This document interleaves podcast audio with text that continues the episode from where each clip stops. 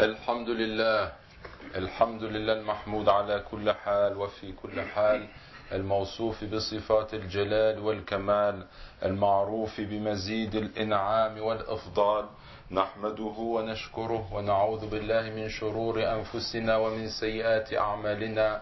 من يهد الله فهو المهتد ومن يضلل فلن تجد له وليا مرشدا.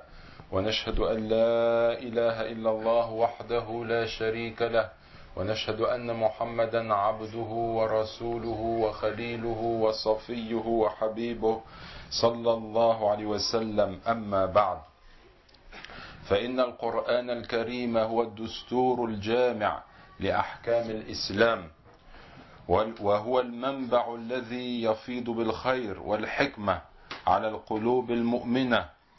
وهو أفضل ما يتقرب المتعبدون بتلاوته إلى الله تبارك وتعالى.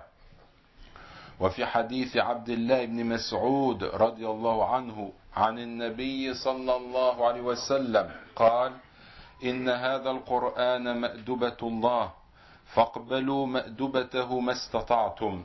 إن هذا القرآن حبل الله والنور المبين والشفاء النافع عصمة لمن تمسك به ونجاة لمن اتبعه.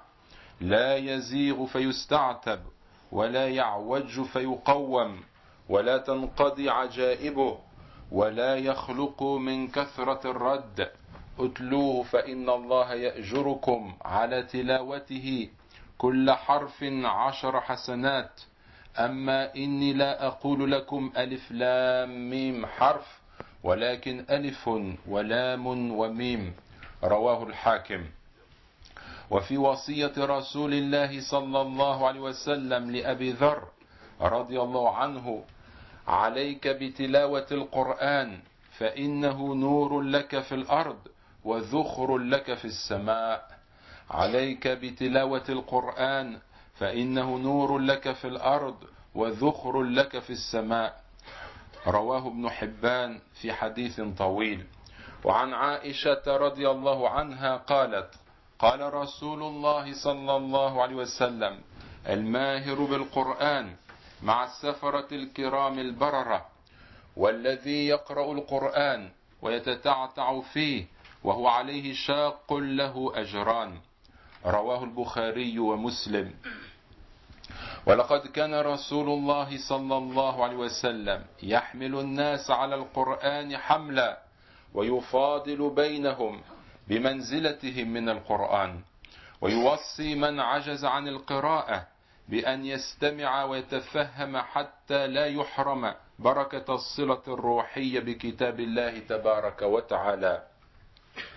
عن أبي هريرة رضي الله عنه أن رسول الله صلى الله عليه وسلم قال: من استمع إلى آية من كتاب الله كتبت له حسنة مضاعفة ومن تلاها كانت له نورا يوم القيامة.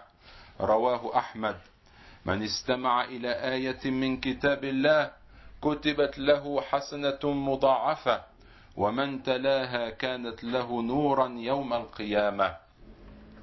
وفي حديث أبي هريرة رضي الله عنه قال بعث رسول الله صلى الله عليه وسلم بعثا وهم ذو عدد فاستقرأهم أي طلب منهم أن يقرأوا فاستقرأ كل رجل منهم يعني ما معه من القرآن فأتى على رجل منهم من أحدثهم سنا فقال ما معك يا فلان؟ قال معي كذا وكذا وسورة البقرة. قال أمعك سورة البقرة؟ قال نعم. قال اذهب فأنت أميرهم. رواه الترمذي وقال حديث حسن. عرف سلفنا الصالح رضوان الله عليهم فضل القرآن وتلاوته فجعلوه مصدر تشريعهم ودستور أحكامهم وربيع قلوبهم. وورد عبادتهم وفتحوا له قلوبهم وتدبروه بأفئدتهم وتشربت معانيه السامية أرواحهم فأثابهم الله في الدنيا سيادة العالم ولهم في الآخرة عظيم الدرجات. وأهملنا القرآن فوصلنا إلى ما وصلنا إليه من ضعف في الدنيا ورقة في الدين. عن أنس بن مالك رضي الله عنه قال قال رسول الله صلى الله عليه وسلم عرضت علي أجور أمتي حتى القذاة يخرجها الرجل من المسجد وعرضت علي ذنوب أمتي فلم أر ذنبا أعظم من سورة من القرآن أو آية أوتيها رجل ثم نسيها.